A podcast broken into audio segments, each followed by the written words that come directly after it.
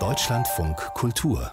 Kulturnachrichten wo bleibt die Menschlichkeit? Mit dieser Überschrift wirbt das sächsische Kulturministerium unter Barbara Klebsch gemeinsam mit dem Dresdner Kabarett Die Herkuleskeule, dem Mittelsächsischen Theater Freiberg und dem Volkstheater Bautzen im Zeichen von Solidarität und Mitgefühl für die Corona-Impfung. Der Appell an das Verantwortungsbewusstsein solle aber auch auf die prekäre Lage der Kulturschaffenden in Sachsen aufmerksam machen. Wörtlich heißt es, wir brauchen keinen Hass, keine rechten Parolen und keine Verschwörungstheorien.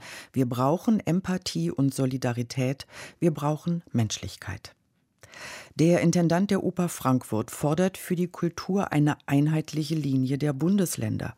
Er habe kein Verständnis dafür, dass nach Weihnachten in Hessen, anders als in anderen Ländern, eine Großveranstaltung bei 251 Besuchern beginne, sagte Bernd Löbe. Wenn man nicht wolle, dass vor Publikum gespielt werde, solle man die Häuser offiziell schließen und nicht hoffen, dass sie irgendwann von selbst aufgeben. Kulturstaatsministerin Roth hat die Beschlüsse von Bund und Ländern vom 21. Dezember begrüßt. Sie dankte für die Umsicht und Sorge für die Kultur. Dies zeige, dass gemeinsam zum Wohle der Kultur und der Gesellschaft gehandelt werde. Der türkische Kulturförderer Osman Kavala muss in Haft bleiben. Das hat bei einem Haftprüfungstermin ein Gericht in Istanbul entschieden. Der 64-Jährige wurde vor mehr als vier Jahren festgenommen.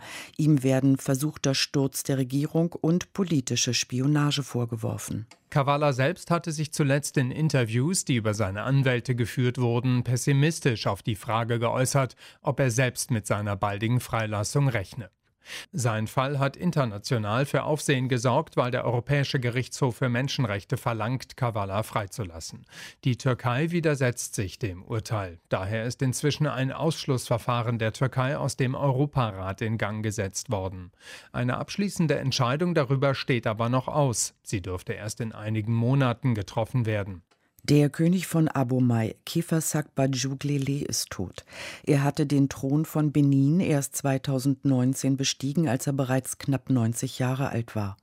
Die Rückgabe von Benin-Bronzen aus Frankreich im vergangenen Monat hatte Glele als einen Moment bezeichnet, für den das Wort Glück nicht ausreiche. In der Verfassung ist für die Könige und andere traditionelle Anführer des Landes keine politische Macht vorgesehen, sie haben aber immer noch großen Einfluss. Der offiziellen Mitteilung des Königshauses zufolge kehrte Glele bereits am 17. Dezember zu seinen Vorfahren heim.